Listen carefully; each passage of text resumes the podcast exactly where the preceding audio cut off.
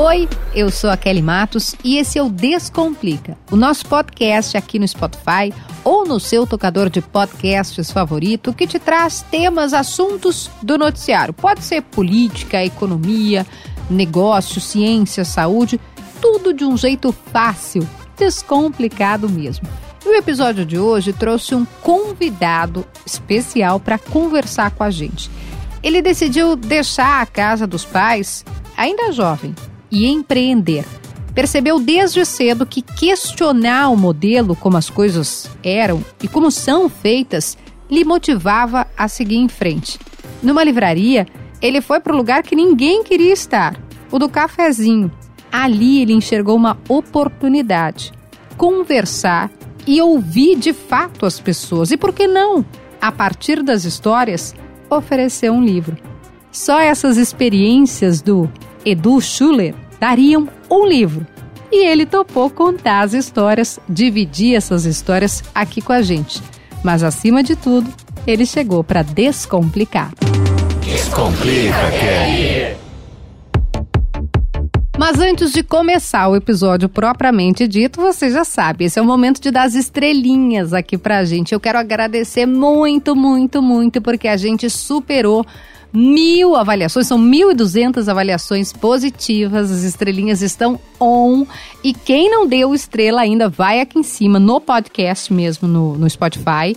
E aqui em cima uma classificação, dá cinco estrelinhas, por quê? Porque quando a plataforma recebe essa avaliação, ela entende o conteúdo como importante, como relevante e faz chegar em mais gente.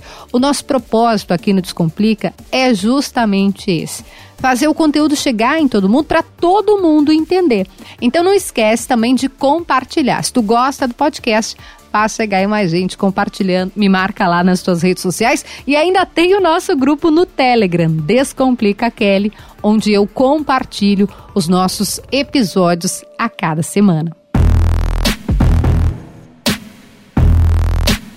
O episódio de hoje recebe um dos maiores nomes de consultoria em marketing digital do, do Brasil. Ele é influenciador, ele é empreendedor, ele é empresário, ele é gaúcho, a gente adora receber gaúcho aqui. Eduardo Schuller, ou Schiller, ele vai explicar a pronúncia aqui pra gente. É considerado uma das principais referências de consultoria em marketing digital, tem mais de 200 mil seguidores, se comunica como ninguém e o nosso papo já começa a partir de uma das inquietações do em sempre procurar saber: será que existe um jeito melhor de fazer isso aqui, um jeito mais eficiente de fazer essa determinada tarefa? Eu tenho certeza que vocês vão gostar o meu convidado está aqui com a gente. Esse podcast tá chique demais, tá? Assim, ó, eu ainda bem que eu passei perfume hoje, fiquei feliz para receber. Eu tenho para mim que é Edu Schiller, porque eu sou do Rio Grande do Sul, você já viu que eu falei Schiller, ou seria Schiller em alemão. Mas eu ouvi o podcast do Ivan Moré, aliás, ouçam, que é maravilhoso, é, da ideia da disrupção, e ele falou Schuller. E aí eu fiquei em dúvida. Então, Edu, a primeira coisa é como eu te chamo. Seja bem-vindo. Que honra te receber aqui. Pô, obrigado pelo convite, Kelly. Estou muito feliz de estar aqui uh, gravando o podcast.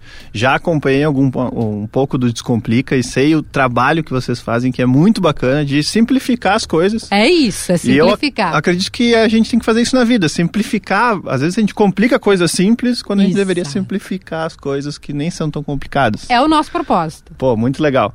E, inclusive, essa questão de complicar ou descomplicar, o meu sobrenome foi algo que a minha vida inteira eu tive que ficar lá soletrando, falando para as pessoas como que fazia. E no Rio Grande do Sul todo mundo me chama de Schiller, que tem é. o trema no U, o pessoal já está acostumado a ter o sobrenome alemão. Mas como eu saí do Rio Grande do Sul quando eu tinha 17 anos, e aí eu já passei por 15 cidades pelo Brasil inteiro, morando e convivendo, eu vi que as pessoas às vezes tinham dificuldade, tá, mas essa trema aqui, como é que eu pronuncio? E aí eles começaram com Schuller, Schuller, Schuller, chegou uma hora que eu disse, ah, então agora eu vou adotar o Edu Ficou. Schuller mesmo, e aí virou nome artístico, praticamente isso. Eu brinco também que meu nome não é Kelly, meu nome é Caia, dois L's e Y, porque toda essa pessoa pergunta, ela não sabe como que escreve, né? Uhum. E é Matos, é com dois T's, é com um T só, então também do jeito que ficar mais fácil. A gente Isso. vai, a gente comunica e isso que é importante. O Edu veio para cá pro podcast é, e são tantos os insights, tantos os temas que eu quero trazer aqui. Eu, eu anotei mesmo, gente, porque eu ouvi, eu li, eu, eu consumi esse conteúdo. Sigam nas redes sociais, porque é muito bom. É, mas a principal ideia que me abraçou foi dessa questão do, de, de romper o que a gente acha que é padrão, do, do, do, disruptivo, do questionar, mas sempre foi feito assim. E se eu fizer assado? E se eu fizer desse jeito? Só que eu sei que eu também tenho que apresentar o Edu aqui. E o Edu, quando ele vai contratar lá na, na empresa dele, ele faz a pessoa se apresentar, contar a história dela em dois minutos. Então eu já vou começar assim, que eu gosto é do desafio. Em Boa. dois minutos, como é que tu te apresenta? Bom, vamos lá. Meu nome é Eduardo, eu sou uma pessoa apaixonada por lidar com outras pessoas, por estar sempre me comunicando, por estar sempre rodeado do máximo de pessoas possíveis e também sou uma pessoa que questiona muito o formato com que as coisas são feitas. Então, desde pequeno, eu olhava assim os processos e as situações e eu dizia, putz, será que é a forma mais inteligente de fazer? Ou será que todo mundo se acostumou a fazer isso, entrou no piloto automático e seguiu fazendo sem pensar? E aí foi isso que eu fui criando desde quando eu uh, comecei a trabalhar na área de. No, nas multinacionais como executivo, uhum. né? E depois nas minhas empresas. Então sempre olhei todos os processos pensei, eu vou buscar um jeito diferente de fazer. E aí foi isso que me ajudou a conseguir construir essa carreira, conseguir chegar em outros lugares. E um dos principais pontos que eu acredito é que nossa vida aqui é justamente para a gente colecionar o máximo de experiências possíveis. E aí a gente precisa estar disposto a fazer coisas diferentes do normal, a sair da nossa bolha. Ah, pô, tô vivendo na mesma cidade durante um bom tempo. Quem sabe eu posso conhecer agora uma outra cidade e também me conectar com outras pessoas e viver com pessoas que tenham uma idade diferente da minha, mas também têm uma classe social diferente da minha, uma cultura diferente da minha. E aí eu começo a entender outros pontos de vista que não são só aqueles meus que eu fui criado e eu começo a entender que, pô, às vezes não é, eu não tinha certeza absoluta daquilo. Então, eu resumi um pouquinho do que como eu, como eu sou e como eu penso, porque exatamente nesse exercício que eu faço lá com o pessoal, eu inclusive faço com eles o seguinte, eu uh, dou um, um, palito de fósforo. Não. E aí eles riscam o palito de fósforo e eu digo assim, ó, imagina que esses segundos aqui agora que o palito de fósforo estiver queimando são os últimos segundos da tua vida como que tu te apresenta? E aí as pessoas, ah, eu sou o fulano, eu sou pai do não sei quem, eu não sei quem, eu faço tudo pelo meu filho, a minha família é o que eu mais tenho de importante. Ah. E aí eu digo, viu como a gente muda a forma de se apresentar? Vai pro essencial. Exato. Isso aqui mostra o que é importante na tua vida. Mas a gente se acostumou a se apresentar pelo outro lado. É. Ah, eu sou o Eduardo, eu sou empresário, eu fiz isso, eu trabalhei na empresa tal, eu não sei o quê. E tudo bem, isso é importante Válido, também. Claro. Mas é o mais importante. A hora que tu tiver assim nos últimos segundos e tu puder te apresentar para alguém, tu vai falar sobre isso, tu vai falar sobre outra coisa. Então, esse exercício a gente sempre faz. Eu, e aí agora, quando eu faço as minhas palestras com mais público, eu não consigo dar um fósforo para cada um, né? Senão ia ficar uma loucura e incêndio e tudo mais. Perigo! Aí eu coloco um vídeo e aí eu sempre começo esse desafio dizendo assim, ó, gente, eu vou me apresentar primeiro, e toda vez que eu falo, eu falo de um jeito diferente, porque eu falo o que vem na minha cabeça. E depois eu passo esse mesmo vídeo de agora, eu quero que vocês pensem durante esses 15 segundos como vocês se apresentariam. E aí às vezes as pessoas só pensando, elas começam a chorar. Cara. Porque elas começam a pensar, pô, na, na, na família, no filho, no, nos pais, sabe, naquilo que é importante para ela. E eu digo, pronto, eu já consegui fazer um desafio diferente para vocês, já consegui conectar vocês de uma outra forma, agora vamos seguir com a palestra. Espetáculo. Bom, é quem, quem, não está presente ali, porque a gente tem essa mania hoje de estar. Tá eu tô gravando aqui o podcast com o Edu, mas eu, tem gente que já tá pensando, que tá ouvindo o podcast, já tá pensando o que tem que fazer na janta, que tá pensando o que vai fazer na Isso. semana que vem.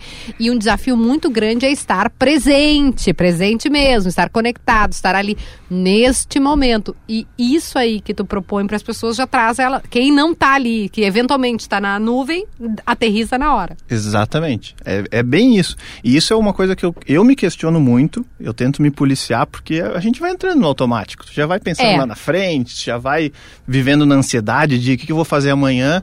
E aí, volta e meia eu volto e digo, cara, mas será que tem amanhã?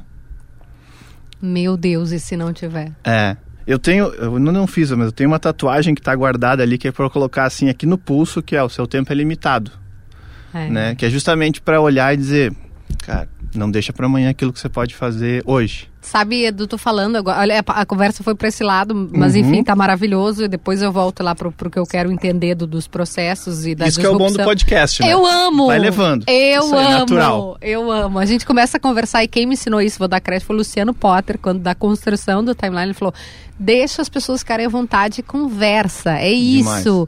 Se for um ministro do Supremo, se for um cantor sertanejo, porque o timeline tem essa versatilidade.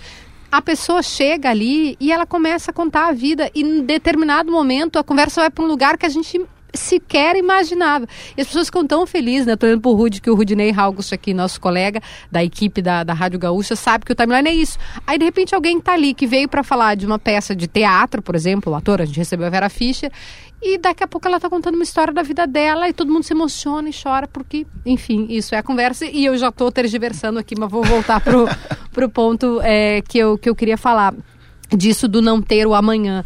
É, a gente perdeu o Davi, né? Eu falei do timeline, a gente perdeu o Davi Coimbra, Uhum. muito novo, com, Uma com pena. 60 anos, uma perda que é dolor, dolorida demais e, e, e muito forte.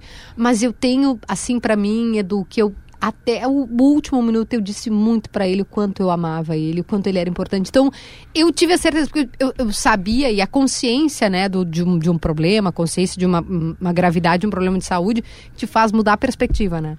Então, se tu tá assim, ah, com um colega, tu trata mal, tá irritado, não sei o que, tá, tá, tá. Só que se tu sabe que aquela pessoa, tu não tem certeza quanto tempo ela vai ficar contigo, cara, era todo dia. É. Eu, eu, e aí, como é que tu tá? E coisa pra alegrar, e coisa pra deixar ele feliz. E dizia, pô, eu, tu sabe como tu é importante pra mim, e não sei o quê. E eu fazia isso todo dia, que é exatamente o que tu tava conversando comigo. Quando tu tem a possibilidade, pô, e se eu não tiver amanhã? E se eu não tiver esse cara amanhã aqui comigo? Uhum. Então, essa. Na real, a gente tinha que fazer esse exercício todos os dias, né? Exatamente. E é essa sensação que tu tem de que, pô, infelizmente ele não tá mais aqui, mas no tempo que ele teve, Uhum. eu aproveitei o máximo. Eu tenho essa certeza. Eu acho que é isso que a gente tem que olhar. Isso, Por exemplo, se terminar agora, tu olhar pra trás, tu vai estar satisfeito com o que tu fez? Tu vai estar feliz. Ah, eu sei que tu tem muita coisa pra conquistar se tiver Claro. mais 50 anos lá. Mas com o tempo que tu teve agora, tu tá realmente satisfeito com aquilo? Quando a gente se faz essa pergunta, daí a gente começa a ver várias, vários projetos de futuro que ainda não aconteceram e tal. Semana passada eu estava almoçando com meus, um dos meus sócios de uma das empresas lá em São Paulo. Aham. E aí ele disse, ah, Edu, tem um dos sonhos meus que é escrever um livro. E eu, por que tu quer escrever um livro? Porque eu quero que os meus filhos leiam as minhas histórias com a minha versão, não pelos outros. Então eu quero contar as coisas que eu vivi com a minha versão e talvez eu não vou conseguir contar todas para eles. Então eu quero deixar isso como um legado para eles. Aí eu falei, pô, legal, e por que tu não começou a escrever ainda? Ah, porque eu quero viver mais algumas coisas e tudo mais. E eu falei, e se amanhã tu não conseguir mais escrever? Exato. Aí ele parou, ficou me olhando. Eu disse, eu vou fazer um compromisso contigo aqui agora. Tu começa a escrever o teu livro semana que vem já. Tu vai escrever as histórias que tu quiser, já o que tu viveu. E conforme tu for vivendo mais histórias, tu vai acrescentando. E se por acaso alguma coisa acontecer contigo, eu me comprometo a publicar esse livro e eu dou o primeiro e o segundo exemplar na mão dos teus filhos para realmente te ajudar a realizar isso. Mas vamos começar a fazer. Aí na hora ele disse, não, vou começar a fazer então, e daí já começou a fazer, agora já está escrevendo, ele me manda vezes que está escrevendo. Edu, a gente está tão conectado em propósito. Olha que loucura, porque o Davi fez exatamente isso. O livro Hoje Eu Venci o Câncer, que eu já falei zilhões de vezes aqui no podcast, quem não leu ainda. Eu dou para as pessoas de presente. Eu tô com a pessoa, eu entrego, porque é um livro espetacular. Vou te mandar, Edu. Vou mandar Quero, para tua mãe e para ti. que eu não li. É muito bom. E é de ler numa sentada, assim. Esse aí fica tranquilo, Demais. assim, ó. Tu lê num dois dias. E tu ri, tu chora e tal. Ele fez pro filho. Porque quando ele descobre o câncer em 2013, 14, é, por ali, ele não sabe. Primeiro que, a primeira mensagem que o, que o médico disse, isso está no livro, tá, gente? Não estou contando nenhum segredo, isso está no livro, é que ele tinha cinco meses de vida, seis meses, porque ele já tinha metástase. Para quem não é familiarizado, metástase é quando o câncer se espalhou já. Então é muito difícil controlar, para não dizer impossível, né? Enfim, a medicina está avançando e tal, mas é- era prática, ele teria meses. E aí ele foi fazer. Tá, então ele pensou: como é que eu vou dizer para o meu filho? Eu quero que meu filho saiba o que foi. E ali ele escreveu o livro que era para que o Bernardo, que era uma criança na época, né? Hoje Uhum. Bernardo, o Bernardo odeia porque eu, eu nunca sei a idade dele. Ele fala que todo mundo erra, se é 14, 15, 16, B, desculpa. Mas ah, ele viveu mais 10 anos e aquela história está documentada. E olha que preciosidade. Demais. Demais. Que conexão. Gente, se nós tivéssemos combinado, não, sabe, não ia dar tão certo. Mas é enfim. verdade. É, é, dito isso, e que lindo, vamos voltar para. Porque eu quero entender de tudo, assim, e de novo no disruptivo, que é é uma coisa que me encanta, da gente ter a coragem, e eu disse isso para ele, é muito corajoso, ter a coragem de questionar processos. O- De quando vem isso? Tu tava, ah, tu falou que foi executivo, né? Mas tu começou bah, e aí tu disse, será que isso aqui dá para fazer de um jeito, dá para fazer de outro?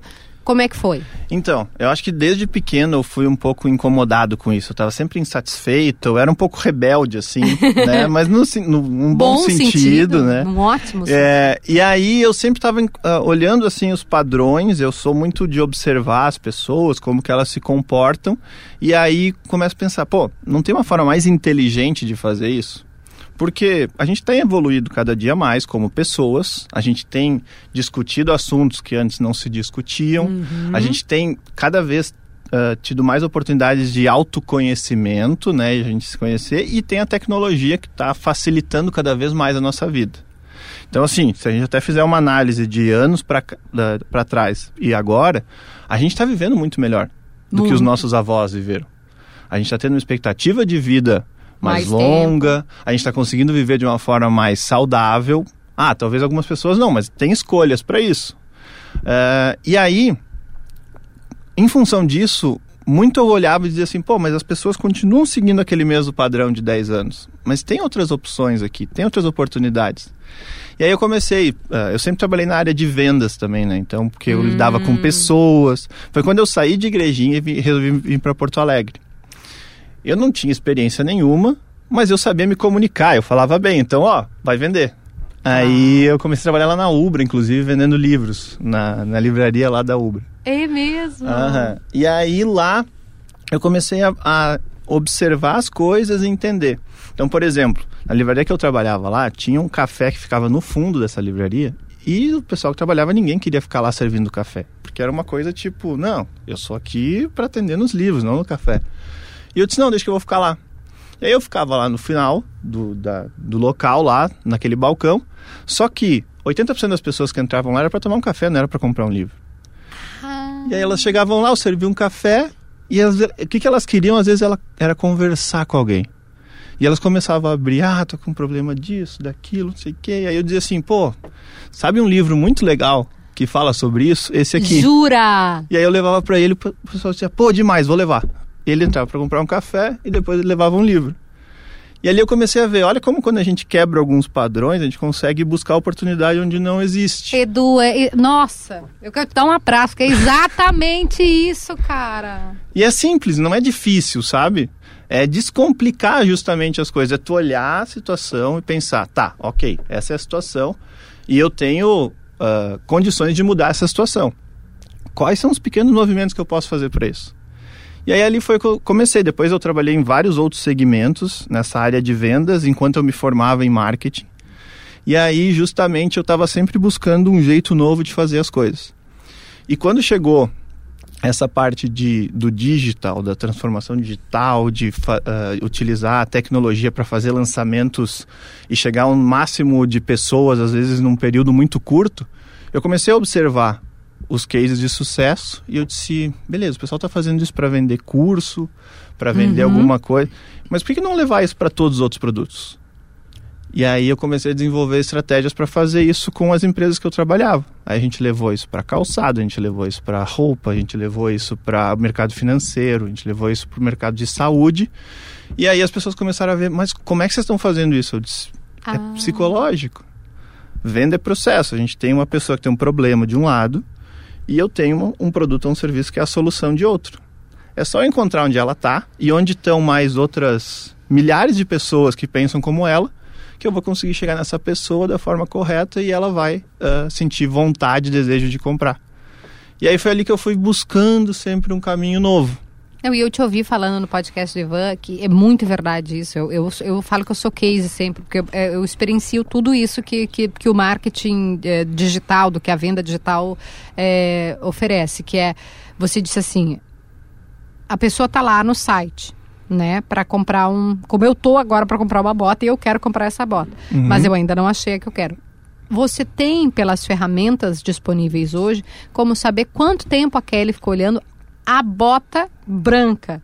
Se ela ficou mais tempo que a bota preta. Uhum. E se ela ficou mais tempo olhando a bota que tem cadarço e a que não tem cadarço. Uhum. E às vezes ela desistiu de comprar. Então você tem a oportunidade de dizer para ela, né, você a marca, o, o produto, dizer assim, ó, ó Kelly, já que tu ficou tanto tempo aqui, a gente lembrou de te oferecer essa bota aqui. Será que você não quer essa aqui? Que é um pouco do que tu me disse do café agora, né? É você estar tá observando a pessoa ali no café que te contou que ela tem um problema. A pessoa no digital, ela tá te contando que ela tem um problema. Isso. Exatamente.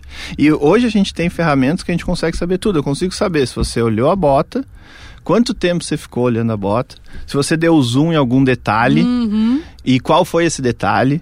Uh, se, quais foram as fotos que você olhou? Ah, olhou por esse ângulo, olhou por esse. Ah, o que te, mais chamou atenção? Os outros produtos que você. Então, com isso, tem uma informação ali que é muito válida. E ele se, é, traz esses dados para que a gente consiga ser cada vez mais inteligente na estratégia. Mas, Edu, hoje nós em. Eu não sei que momento vocês estão ouvindo o podcast, mas nós estamos em julho de 22. Hum. Hoje a gente sabe. Só que você viu isso lá antes! cara, como que você descobriu isso? Eu acho que é essa insatisfação, sabe? É de nunca estar tá nunca tá feliz. Não, não é feliz. Feliz é uma palavra muito forte. Mas nunca tá assim dizendo, pô, é só esse jeito e não tem uma outra forma. Então eu tô todos os dias buscando um, um, outro formato. A Smart, que é uma das empresas que eu fundei, uhum a gente tem lá em Igrejinha uh, um núcleo de educação, né? E aí a gente tem lá uh, esse núcleo de educação, e isso eu fiz lá em Igrejinha. A, a Smart hoje Eu tem... amo essa terra, deixa eu falar, eu amo Igrejinha. Um beijo, demais, né? um beijo pra tua mãe primeiro, né? Ela é ah. é maravilhosa, Ione. Minha grande querida amiga Rafa da Vicenza aqui, uhum. maravilhosa. É, que terra, que produz gente boa, gente. Que produz gente. Essa é outra que é uma gênia. Ela, ela cria e ela acontece, e ela ah, faz. E ela, ela, ela, eu vi um vídeo dela ontem, é, vou só fazer um parênteses aqui, eu vi um vídeo dela ontem, que ela tá coordenando até o parabéns a você. Ela tá aqui, ó, que o Giga, o marido dela, foi botar a velhinha no bolso. O que, que é isso? Já vem aqui, não sei o quê. Não à toa, né, que a marca com ela fez. Uf, exatamente, né? Mas enfim, te interrompi, perdão. E aí. Uh quando a gente tem hoje com a Smart escritórios em Recife, Belo Horizonte, Florianópolis, né? E aí eu não tinha, eu tinha saído de igrejinha, uhum. eu voltava lá para visitar meus pais sempre. E na pandemia, eu passei um período lá. E eu pensei, putz, eu preciso dar o give back para a cidade, eu preciso trazer alguma coisa. E aí eu vi um espaço lá que estava um pouco abandonado e que aí uh, ninguém estava utilizando. Acabamos comprando esse espaço e a gente montou lá essa escola onde a gente ensina para as pessoas essa parte de tecnologia. Ah. Porque é uma dificuldade que todo empresário, qualquer um que sentar aqui, ele vai dizer: pô, mão de obra qualificada está difícil. Pô, não encontro gente para trabalhar. E o que, que você está fazendo de diferente então para mudar essa situação? E eu comecei a ver que a gente precisava formar essas pessoas. Aí a gente pegou e começou a fazer um, uma, um formato de seleção diferente. Por quê? Porque eu olhava o formato de seleção antigamente e eu já, já passei algum período que eu estava desempregado e eu via que, ah, o que, que eu fazia? Atualizava o meu currículo, mandava para 500 lugares diferentes, desses 500, 50 me chamavam para uma entrevista, desses aí duas propostas viriam. E eu disse, eu não acredito que as pessoas ainda fazem assim. Vamos mudar esse processo. Aí a gente criou o Recruta Smart, onde a gente tem um formulário e as pessoas se cadastram nesse formulário e ali elas falam coisas de comportamento, coisas da vida pessoal, coisas que não falariam num currículo. Né? Ah, provocados ali por vocês nas perguntas. Exato, exatamente. A gente já consegue entender um pouco mais quem é a Kelly, não só do lado profissional, mas do lado pessoal. Até porque eu não acredito que a gente consiga dividir as coisas. O, o, Kelly Edu, é uma só. Eu, eu amei tanto isso, e eu amei uma coisa que tu disse sobre, sobre o processo, que é o processo seletivo dessa forma quadradona e formal, como é feito por 99,9% uhum. das empresas, ele contrata passado. Exato. Eu amei isso. Ele falou contrata passado. E realmente, e dois, eu concordo contigo que a Kelly é a Kelly. Não existe. A Kelly é a Kelly. Eu brinco que eu sou a Kelly da RBS já, porque todo mundo, eu tô há 16 anos aqui. Mas assim, eu estou no mercado, eu não deixo ser a Kelly da RBS. Se a pessoa me vê ali, eu não vou dizer assim, só um pouquinho, minha senhora, porque agora eu estou aqui, eu não- aqui é a Kelly, que não é a da RBS, é que eu estou fazendo. A pessoa vem falar comigo e é lindo, porque ela ouviu na rádio, porque ela gostou do programa. Então não tem isso. Exatamente o que tu tá dizendo, não separa. Mas tu estava contando o processo. Eu, eu me empolgo, sou geminiana, eu Mas falo é demais. isso aí. O podcast é isso, tem que ter esse bate-bola, senão fica chato. Não, mas eu acho que esse é o principal ponto. Tu entendendo isso, tu é a Kelly em todos os momentos. Exato. E a, a gente até pode achar que não, mas as pessoas percebem isso. Elas sabem quando al- alguém não tá realmente sendo quem ela é. Elas sabem quando aquilo ali é meio fake. Então, Exatamente. poxa, só que a maioria das pessoas foi educada para isso. Não, no trabalho tem que ser um, fora do trabalho tem que ser outro. Então isso é uma coisa que eu já não acreditava e a gente buscou já ah, mudar esse processo lá no início. Esse formulário normalmente leva de 20 a 30 minutos para ser preenchido. Por quê? Porque aí aquele que nem quiser preencher 20, 30 minutos, está tudo certo, mas ele também nem está comprometido a trabalhar comigo Ah, depois. já o primeiro filtro é aqui. Isso, já tiramos ali um filtro. Essas pessoas são avaliadas pela equipe e aí elas são convidadas a participar de uma imersão, que normalmente dura dois dias lá dentro da empresa, onde a gente abre as portas da empresa Que legal. e a gente mostra tudo que a gente faz. Inicia com algo mais geral, falando de como a empresa surgiu, depois provoca eles para contar a sua história, porque é uma das coisas que eu trago. Eu disse, ó, uma das coisas que me ajudou é, às vezes numa mesa de bar, eu contei a minha história de um jeito interessante que a pessoa disse, vamos trabalhar junto? Que. Só que a gente não foi treinado a isso. A gente vai pensando, ah, minha história é isso, daí eu igrejinha, daqui a pouco a igrejinha já virou um outro negócio e eu parei de contar a minha história. Então a gente treina eles nisso, fala muito da parte comportamental, entende as dificuldades de cada um, assim, porque isso também é uma coisa que eu estimulo muito. Pô, se a pessoa tá com algum problema na família e ela tá passando por essa dificuldade, se os colegas estão do lado não souberem, eles não vão entender, não vão ser compreensivos com ela. Exatamente. Então a gente precisa saber, precisa se envolver nesse nível assim com as pessoas. E aí depois aí passa essa imersão, termina com happy hour, o pessoal tomando uma cervejinha para se conhecer melhor. E aí os próprios ah, mentores ou tutores são ah, os líderes das equipes que estão já com a gente. Da própria empresa. Exato. Então eu ganho de- dos dois lados nesse sentido. Porque cada vez que eu estou ensinando algo para alguém, eu estou me tornando melhor naquilo. Sem dúvida. E eu saio do meu piloto automático, porque o automático é aquilo, ah, quando você aprendeu a dirigir, pensava exatamente como fazer tudo. Hoje você já faz sem pensar. Sim, a gente já acostuma, né? Ah, No começo era. Onde é que eu tenho que olhar pro retrovisor? Ah, eu tenho que. Hoje nem tem marcha, né? mas boa parte dos carros. A marcha, ao, o, o, ao cinto. Hoje é meio. Já vai no piloto, né? Exato. Mas aí quando você tiver que ensinar para alguém, o que, que você tem que fazer? Volta no Volta processo. no proce- Revisa o processo. Isso. E às vezes você muda até uma forma. Mas por que, que eu faço isso? Não faz mais sentido. Ah, mas é que me ensinaram lá 10 anos atrás que tinha que fazer assim. Tá, mas e se eu fizer diferente? Então, todas as vezes que a gente faz esse curso, além de ensinar as outras pessoas, a própria equipe que tem que fazer as aulas, que tem que mostrar o que é o dia a dia deles, eles também estão ali se aperfeiçoando. Tanto é que a gente tem lá ah, a definição dessas pessoas são formadas lá os smarters, né? Que é uma pessoa que sempre busca fazer diferente, que sempre está questionando.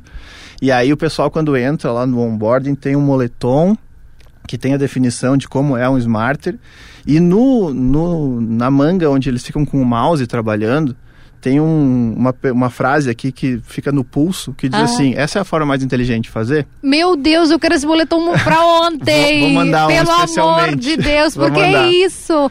É, dá pra fazer diferente. Só que aí, é, Edu, existe uma coisa. Eu já falei sobre isso aqui no podcast, que é a gente. Eu acho que, não sei se todos os animais, mas o ser humano isso acontece. A gente, na- ah, é, o nosso corpo, ele é preparado para repetir processos, né? Uhum. Então, o nosso cérebro, eu já propus o exercício aqui. Quando a gente sai de, de, de casa, vai dormir num hotel, por exemplo, ou na casa de um amigo, a gente dorme do mesmo lado da cama. Porque o nosso cérebro ele é tão acostumado assim, ó. Ah, se eu fizer assim, eu sei que vai dar certo, eu vou ficar quentinho, não vai vir um leão me atacar. Isso. Né? É só para dar um exemplo aqui descomplicado e, e fazer uma metáfora. fugir aqui. do risco Isso aí. Só que é justamente o contrário. Será que essa é a melhor? Será que esse aqui é o melhor lado da cama mesmo? Mas é meio, não é, não sei se é natural a palavra, mas a gente acaba fazendo isso porque sempre foi assim. Isso. Mas se eu fizer assim vai dar certo. Então, será que se eu fizer daquele jeito? Brinquei contigo fora do ar aqui, né? O Timeline, que é o programa que eu e o Potter fazemos, e o Davi também, maravilhoso, meu querido amigo que, que partiu. Ele foi absolutamente disruptivo. Imagina chegar numa rádio com uma gaúcha tradicional, né? Uma, uma rádio uh, tradicionalmente masculina até. Uh, e aí vem três caras, o Potter com uma pegada jovem, Atlântida, um comunicador nato, inteligentíssimo, mas uhum. com essa coisa mais FM, uma guria, né, a Kelly, que, que chega ali, uma voz feminina, e o Davi um cara de jornal. E aí, num espaço que também ocupado brilhantemente pelo Lauro Quadros, super tradicional do Polêmica, chegou aqueles três ali. As pessoas queriam arrancar os cabelos, né? O uhum. que, que tá acontecendo com a gaúcha? O que é isso, minha gente? Ou o que aconteceu também, eu já usei esse exemplo no podcast, com o Thiago Leifert, quando ele faz a Globo, né? Uhum. Cara, você vem do Léo Batista, gênio também, que dá as notícias daquele jeito e tal, e uhum. daqui a pouco você traz o Thiago, que é uma outra pegada, é game, é, é, é internet. É... E as pessoas, eu mesma assistindo, me lembro, eu quase arranquei os cabelos e falei, o que que tá acontecendo com a TV Globo, gente? Como é que esse cara chegou ali? Por quê? Porque o cérebro quer que tu fique do mesmo lado da cama, que tu não mude Exato. e tal. E aí faz o quê? Uhum. As pessoas muito me perguntam assim, ah, como é que eu começo a inovar? Como é que eu peço? E aí, o que a Kelly, o Davi, o Potter, o Thiago Leifert têm em comum nesse, nesse sentido? A primeira coisa que eles tiveram foi coragem. Porque é. não adianta, as pessoas, ah, eu quero inovar. Então, primeira coisa que eu pergunto, tem coragem para fazer algo diferente, as pessoas te criticarem, elas ficarem pensando sempre como questionar e derrubar a tua ideia, e elas uh, te julgarem. E como que tu vai lidar com isso? Se tu não tiver coragem, tu vai começar a inovar e vai chegar uma hora que vai vir uma crítica de um lado, outra de outro, e dizer, não, realmente, vou voltar para o meu padrão, vou voltar para minha zona de segurança. Então, esse é o primeiro ponto, sabe? E é, eu sempre uso na, nos exemplos nas palestras, né? Pô, a gente tem exemplos no mundo inteiro de pessoas de sucesso, como por exemplo o Steve Jobs. Cara, ele foi extremamente inovador quando ele primeiro criou um computador que pensando na parte de design, quando todo mundo estava olhando só a parte de tecnologia. Depois, ele vendo a filha dele usando um Discman para Tu é da época do Discman, Kelly? Sou. E, e, não, e no começo ele pulava, né? Era um horror. Isso. Aí depois já Tropeça, teve... passa três músicas, né? Não era prático aquilo na época. E ele olhando aquilo disse, não, tem que ter um outro jeito de escutar música. Olha. Aí ele criou o iPod. Aí ele começou a olhar a parte de telefone e disse, mas não faz sentido o telefone ter botão.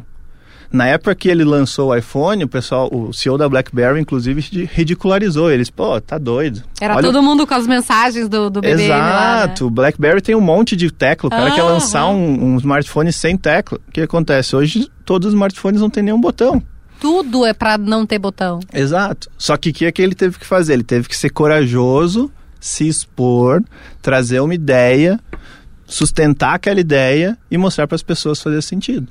Então, Cara. o primeiro ponto é esse, assim, é ter coragem de, pô, a gente está vivendo um momento onde a gente se conecta cada vez com mais pessoas, as redes sociais nos permitem fazer isso. Exato. Porém, quanto mais a gente se conecta, mais a gente se compara com os outros. Total. E é aí que vem um, um detalhe muito delicado, porque aí eu me comparo com a musa fitness e aí eu digo, pô, não tô com o corpo dela. Daí eu me comparo com aquele pai de família de, pô, não sou um pai tão presente. Daí eu me comparo com aquele empresário que vive no mundo e diz, pô, não tem o sucesso que ele tem. Mas a nossa vida nunca vai ser 100% equilibrada. Vão ter coisas que você vai priorizar e tem outras que talvez você não vai conseguir. Então, isso que eu vejo que tem deixado as pessoas, às vezes, muito preocupadas. Elas estão se comparando, elas querem fazer diferente, só quando elas começam a ser diferente, elas começam a ser criticadas e julgadas, uhum. e aí elas param e começam a ficar frustradas com tudo isso. Eu sempre uso como exemplo, assim, do, do dessa da questão de, de tomar uma decisão que vai todo mundo dizer, cara, você tá louco. É a Fátima Bernardes para mim. Porque imagina, ela chegou no Jornal Nacional. Para um jornalista, você chegou na lua, né? Uhum. Deu. Você tá no Jornal Nacional, cara. E uma hora ela falou, não, obrigada, gente, eu não quero mais. Eu vou mudar. Eu vou pro entretenimento. Todo mundo falou, tu tá louca? Se enlouqueceu. Como é que alguém pede para sair do Jornal Nacional? É o desejo de todo mundo. Aí ela vai pro entretenimento.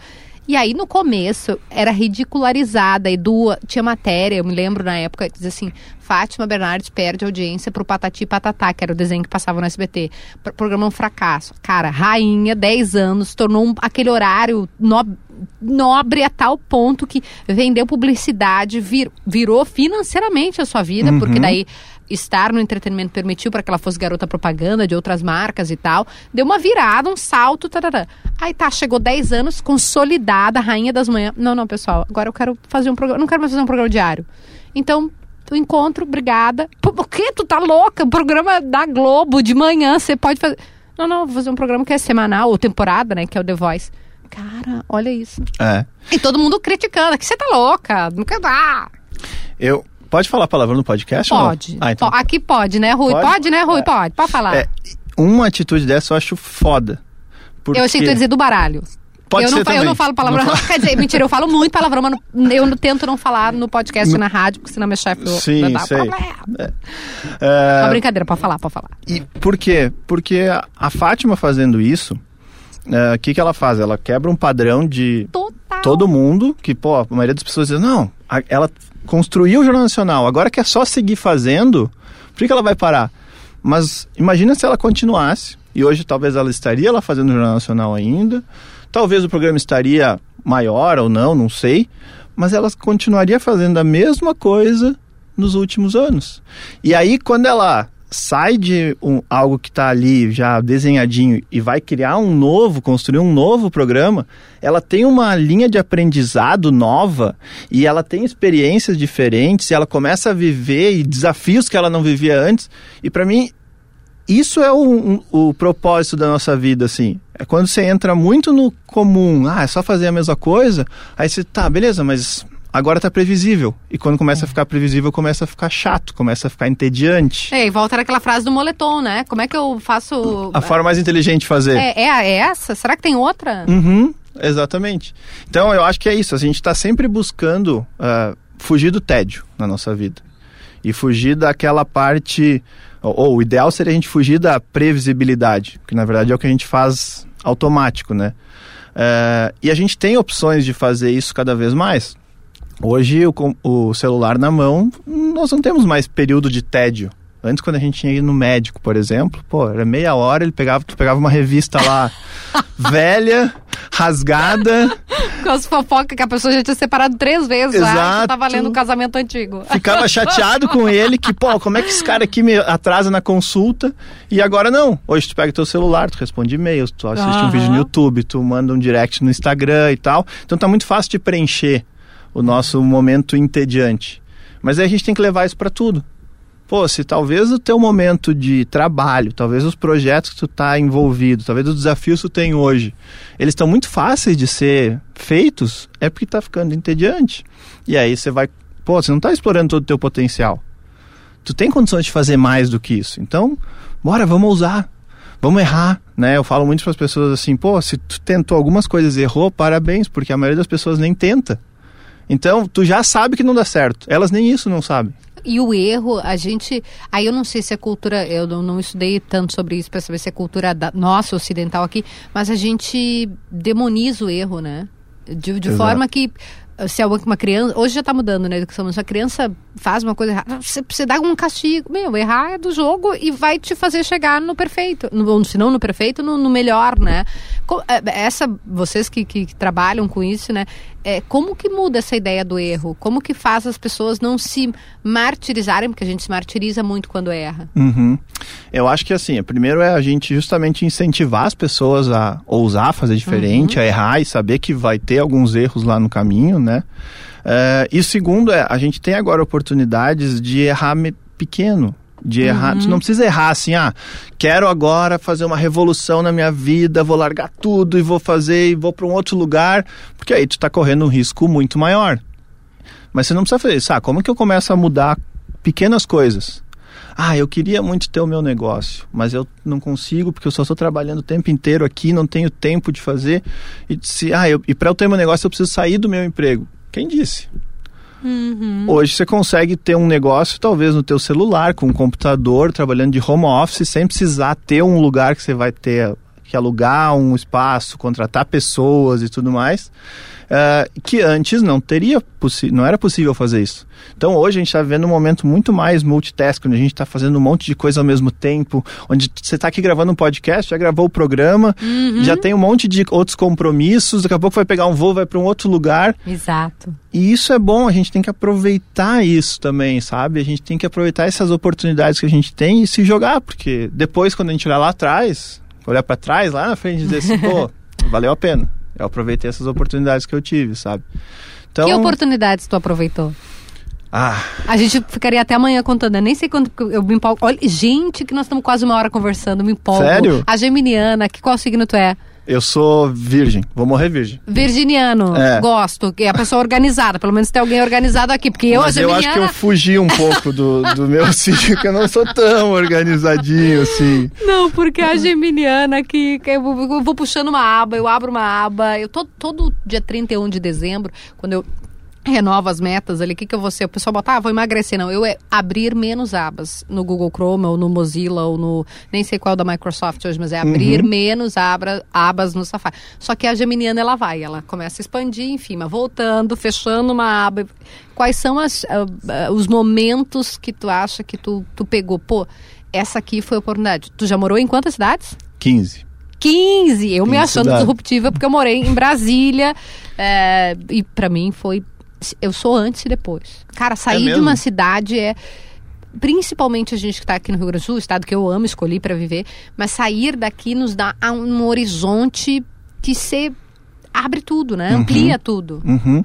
E é exatamente, se, se a gente estivesse em outro lugar e viesse para o Rio Grande do Sul, também, também ia mudar. Então, uh, esse, isso foi uma das coisas que eu lá no início fiz, quando eu tinha 17 anos, eu fiz a minha primeira mudança, assim, que foi quando eu saí da casa dos meus pais. E ali eu entendi que cada vez que eu fizesse uma mudança dessas ia ser difícil, eu ia dar uma desorganizada na minha vida, hum, eu é, ia ter que trabalhar. É, mas ali eu tinha um aprendizado muito grande que eu iria colher. Então, assim, quais foram os, os momentos? Primeiro, quando eu saí da casa dos meus pais, Uh, e aí eu saí do interior, na cidade de 30 mil habitantes, onde todo mundo se conhece, segurança e tudo mais, vim morar em Porto Alegre. Já né? é um primeiro bate. É. Depois, uh, quando eu resolvi montar, abrir meu primeiro negócio, que quebrou, depois eu montei o outro, daí esse aí deu certo, né? E aí quando eu tava com três, uh, na época eu trabalhava, eu tinha as lojas, né? Eu fui vendedor, gerente, depois tive lojas. Quando eu tinha três lojas, eu acabei me formando na faculdade e disse, quero ir para Londres agora, passar um tempo. Pá! E aí fui, só que eu fui ilegal. E aí eu fiquei trabalhando lá, fazendo bico, um monte de coisa diferente. E ali eu passei por vários perrengues que eu não teria passado não. se eu tivesse ficado aqui. As empresas também foram caindo, porque eu não estava mais uh, uh, participando delas do mesmo jeito. Acabei depois vendendo elas uh, para poder manter. E aí eu fiquei lá e teve uma, uma experiência que eu passei que eu sempre digo que ela mudou minha vida. Hum. Eu fui para quando eu estava em Londres, eu botei uma mochila nas costas, saí andar e, e, visitar outros países. E eu conheci uns brasileiros no Porto, eles me disseram, ó, oh, tu tem que ir pra Barcelona. Barcelona é demais, não sei o quê. E eu com o dinheiro contado, olhando ali, ah, consegui uma passagem de Ryanair, 10 euros, fui pra Barcelona. Saudades. Cheguei lá em Barcelona, uh, eu conheci um pessoal de um hostel que disseram, ó, oh, não quer ficar aqui trabalhando no hostel por um tempo? Eu acabei ficando um mês em Barcelona. E aí, na última noite, eu não me planejei direito e eu não conhecia mais algumas pessoas lá. Eu acabei indo para um aeroporto que ficava mais distante, porque viajava de Ryanair. E eu chegando nesse aeroporto, aeroporto, eu cheguei à noite pensando, ah, vou passar a noite no aeroporto, no outro dia de manhã meu voo primeiro. Uhum. E aí o pessoal disse, não, o aeroporto fecha. Como assim? Fecha. É, o aeroporto era quase uma rodoviária, pequenininha assim. Ele fecha, o último voo aqui às 7 horas da noite, o outro é só às 7 horas da manhã de amanhã. Só que ficava no meio do nada. Só tinha o prédio do aeroporto, o resto era um campo com uma, ah, uma BR, não era uma BR, né? Mas imagina uma estrada, uma, uma rodovia. rodovia. Uhum. E eu disse, e agora? O que eu faço? E aí eu peguei, saí do aeroporto, fui até uma parada de ônibus, uma estação de ônibus, na época, isso estou falando de 15 anos atrás, uhum. então não tinha o Facebook, não tinha o Instagram. Nem o WhatsApp. Não, era o MSN quando eu encontrava uma lan house para falar, entendeu? Jovens, o mundo era assim. É, exato, exatamente. E aí eu peguei e fui para essa estação de ônibus e que ficava na, na beira da rodovia. Aí então escureceu tudo, porque não tinha luz, e eu dormi lá. Eu coloquei minha mochila assim no banco e dormi, e eu fiquei pensando, caramba, o que vai acontecer? Morrendo de medo, óbvio, né? Meu Deus, não, tipo na Mas parada de ônibus. Isso, só que aí o dia amanheceu, não aconteceu nada, e eu pensei, cara, quantas vezes já tive algum problema que eu achei que era um problemaço, e agora eu, tô, eu tava aqui sem poder conversar com ninguém, sem poder pedir ajuda, a milhares de quilômetros Em de outro casa, país, é. e nada aconteceu. E tá tudo certo. Então, assim, quantas vezes a gente eh, se abala com alguma coisa que é pequena, sabe? E aquilo ali realmente foi um divisor de águas pra mim, porque depois daquele dia eu comecei a, a perceber que muitos problemas que eu achava que eram terríveis, na verdade, não eram. Então, essa foi uma das coisas que, que eu vi que foi um, um turning point na minha vida. Eu voltei pro Brasil, aí as coisas deslancharam de vez, parece. Cara, eu amei. Eu, eu, eu sempre prometo que o podcast não vai durar mais de uma hora, porque eu- a pegada aqui é descomplicar e fazer. Só que o papo tá tão bom, eu ficaria até amanhã aqui. Eu gosto sempre de pedir dicas. eh, livro, filme. Eu conversando com o Edu antes, eu disse, cara, tu, se tu já não leu, mas ele já leu, é o Criatividade S.A., da, da história da Pixar, que a disrupção lá é tão grande que até a mesa de reunião, acho que eles tiram uma- em determinado momento, que me deu o livro foi o Potter, que é a pessoa mais disruptiva que eu conheço. Talvez o Pianger seja mais, mas o Potter é mais Sim. próximo de mim. É uma briga. É, não.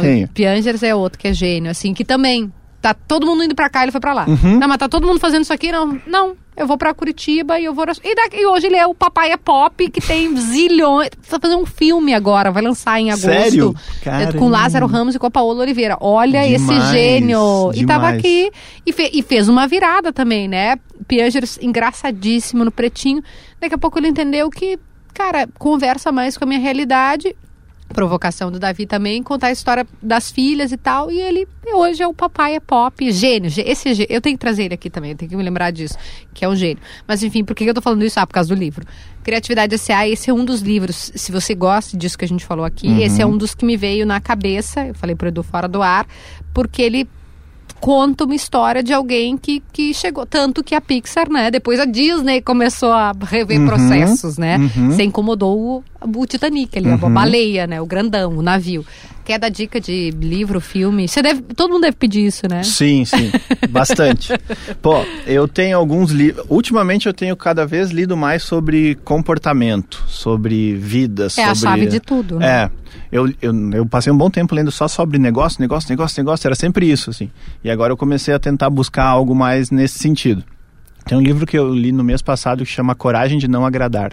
Meu Deus, eu vou anotar agora! Eu Ele é preciso pra ontem. Muito bom, porque. A coragem de não agradar. É. Vou me mandar aqui. Na comigo- verdade, comigo foi, mesmo. foi uma compra da minha mãe que eu, sabia, peguei lá e roubei lá de casa e aí eu disse, nossa, que livro bom. Aí eu comprei depois mais 10 e distribuí para algumas pessoas assim para dizer, ó, tu precisa ler esse livro. Eu sou dessa. E ele é um livro muito bom, porque é, é um diálogo o tempo inteiro de um rapaz que está conversando com um filósofo ah, e aí ele traz uma visão ah, diferente das coisas que acontecem na vida e tal. E é um cara que ele es- estudou muito a teoria de Adler, que foi um dos caras que estudou junto com o Freud na época. Aham. Só que a teoria freudiana nos traz que a gente normalmente vai fazer as coisas baseadas nas referências que a gente teve. Isso. Então, ah, eu faço isso porque meu pai fazia isso e tal. E ele diz, não, realmente. Mas quando tu começa a entender isso, aí agora se tu continuar fazendo, é uma escolha tua. Tua. Não é porque, ah, agora eu vou continuar, arrumei minha bengala, fico até o resto da vida andando com ela, não. E aí ele traz muito isso. Então esse é um livro muito bom. Coragem de não, de Não, não agradar. aqui. E ah, tem um outro que eu gosto muito para essa parte de negócios, que é o dar e receber. Dar e receber, É, isso eu não li. que ele também fala muito disso, de, ele dá vários exemplos de pessoas que realmente se doaram. E eu acredito muito nessa questão. A gente normalmente vai fazer algo com os outros pensando já, o que eu vou receber de volta? Uhum. E eu acho que isso não é algo que é sustentável, porque aí você vira sempre interesseiro e não interessante. Então, assim, ali naquele livro ele mostra que você primeiro precisa entregar, você precisa pensar em ajudar, você precisa se colocar à disposição, que o resultado depois, ou a consequência daquilo, vem de uma forma muito maior que você tinha imaginado, ou se não vier, você não está com a expectativa de vou fazer para receber de volta. Então, esse livro também é bem interessante, Dar e Receber. Ele nos ajuda, inclusive, na hora que você for fazer um negócio com alguém. Às vezes a gente deixa de fazer um negócio por causa de, sei lá, 1%. Sim. E aí você deixa de fazer um negócio que poderia mudar a tua vida, porque você ficou ali se apegando nessa, nesse detalhe, nessa escassez. Então acho que a gente está vivendo uma vida hoje cada vez mais abundante e a gente precisa também começar a mudar isso na forma de pensar. Então esse livro é muito bom nesse sentido. Séries, vamos lá. Tem a, a série do We Work, We Crashed é o nome. Não sei, não vi. Tem na Apple TV, é uma série que mostra como que essa rede de coworkings do WeWork começou. Ah. Uh, tem a do Uber também, que eu assisti ultimamente, a Super Dumped, acho que é o nome. Que eu ela tô só- tão atrasada que eu tô em This Is Us ainda. Bah, eu tô, eu Putz, tô mas assim, atrasada. This Is Us é talvez a É. melhor série que eles já escreveram hoje. É aula, né? Nossa, o roteirista do This Is Us, o cara é um gênio, Real. porque ele consegue conectar tantas coisas. Eu terminei, né? Aí agora eu fico triste com o porque agora já não tem mais. né? Eu tenho essa. o- A parte de eu estar atrasada, pelo menos é bom, porque isso, todo mundo já terminou, porque a série né, teve a sua última temporada. Repito, a gente tá gravando em julho de 22 o podcast. Ah, mas eu comecei quando acabou. Então eu tô, tipo, na terceira, na quarta. E cada episódio é uma conexão. É uma sessão de terapia, eu falo, né? Aham. Porque é uma conexão com isso, com aquilo. E nisso que a gente conversou aqui, que é sobre pessoas, né? É sobre. Ah, mesmo que seja um negócio, é sobre pessoas. É. é sobre alguém que tá ali, que talvez tenha uma história que você não sabe, e que aquilo que ela tá fazendo conversa com a Uhum. realidade que ela tá vivendo naquele momento. Exato. O Us é muito bom por causa disso, assim. Ele é justamente uma, é uma aula de vida. Total. Quando você terminar o Us, eu vou te dar um outro. Ah! Que esse tem na Globoplay, que é Um Milhão de Coisas. Ele é a, a versão português, né? Mas em inglês vai, vai achar por ah, One Million Little Things. Aham. No Globoplay. É. é. É uma história fantástica, assim, de um grupo de amigos. E eu não vou dar spoiler aqui, mas assim, no início do, do, do Da seriado, né? eh, Um dos amigos, que era aquele que era visto como de maior sucesso, que ajudava todo mundo, que estava bem sucedido, que tinha família estruturada, ele se suicida. Uia! Já começa assim. Isso acontece com um minuto. Né? Inclusive, quando você for ler a sinopse, eles falam Já isso. fala. Então, não estou dando nenhum spoiler aqui. Esse acontecimento faz com que todos os outros personagens e amigos e pessoas se relacionem com ele comecem a repensar tudo que eles fazem na sua vida. E aí isso vai se desenrolando e eles trazem muitos problemas que a gente vive hoje. É um, é um seriado que está sendo gravado ainda, então ele é muito Ah. atual. É bem legal também. Depois de Us, vai pra esse que tu vai gostar. Não, eu já tô vou correr com Us. Não, mas é que Us você tem que sorver cada episódio, Exato. né? Porque é, é aula mesmo. Edu, sem palavras. Nossa, obrigada. Meu Deus, que bom. A tua mãe, a tua mãe, essa Gênia, obrigada. Que espetáculo. Ah, vamos mudar o arroba aqui. Deixa eu pegar no Instagram, porque ele, ele é, é chique, gente. É 200 mil seguidores. É uma máquina. Edu Schiller.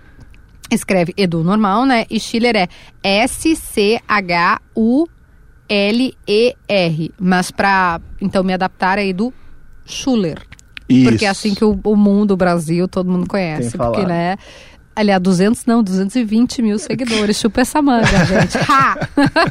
Querido, obrigada. Pelo amor de Deus, volte muitas vezes aqui. Não, com certeza. Pode me convidar várias, várias vezes. Eu adoro vir fazer isso aqui. Pô, isso aqui a gente não é, não é nenhum trabalho. Ou é, é, é divertido, é prazeroso, sabe? Então, fico muito feliz pelo convite. Muito obrigado mesmo. Espero que de alguma forma a gente possa ter dado alguma ideia para as pessoas Com que estão ouvindo, né?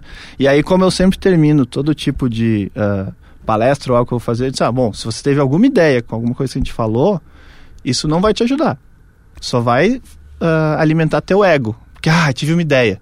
Se ela não for colocada em prática assim que terminar esse podcast, tua vida não vai mudar em nada. Então, assim, agora tá com vocês. A E sabe quem é de que vocês. pode fazer? Você. Exato. A Kelly pode ter uma. Ah, te dá um insight, o Edu te deu uma ideia. Só que sabe quem é que tem essa possibilidade? Eu, às vezes as pessoas dizem pra mim assim: ah, mas é que a empresa nunca me. Meu, e tu fez o quê, cara? Uhum. Tu foi atrás. Tu quer, tu quer ser o quê? Ah, eu quero ser chefe. E você tá fazendo o quê pra chegar lá? Eu Exato. sei que tem um monte de outras circunstâncias, eu sei disso, absolutamente, entendo e tal. Mas, cara, não, infelizmente não vai chegar pra ti. Uhum. A pessoa não vai chegar pra ti e te dar um abraço. Eu tenho um aumento. Te dar um abraço. Eu tenho esse cargo. Ou alguém, Deus chega assim, tudo bom, vem cá que eu tenho uma startup pra você. É a gente. Exato. A vida Exatamente. nos mostra, assim, a cada dia, por cada coisa, que é a gente que vai fazer diferente. Uhum, E exatamente. assim é. Chegou pra mim a ideia do Edu.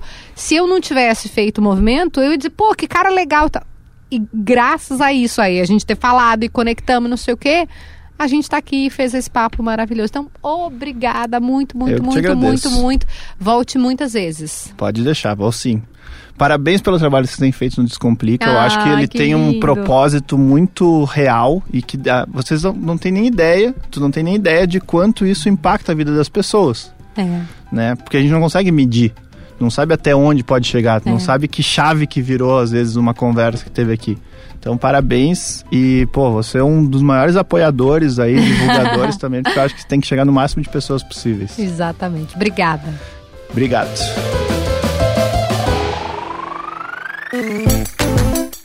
Obrigada, Edu. Que papo maravilhoso, não foi, gente? Não é bom demais quando a gente recebe alguém de coração aberto, que conta as histórias, que fala da vida, que indica livro, que indica série, indica filme. É um sucesso total. É, para seguir nas redes sociais, né? Eu já, já dei a dica ali, mas enfim, né? O Edu tem mais de 200 mil seguidores. É Edu Schuller, escreve S-C-H-U-L-E-R. O episódio de hoje vai ficando por aqui. Não esquece, gostou? Compartilha, manda para alguém, faz chegar aí mais gente. E eu te espero aqui mesmo, no Spotify ou no seu tocador de podcasts favorito, para mais um episódio do Descomplica. Um beijo, até lá!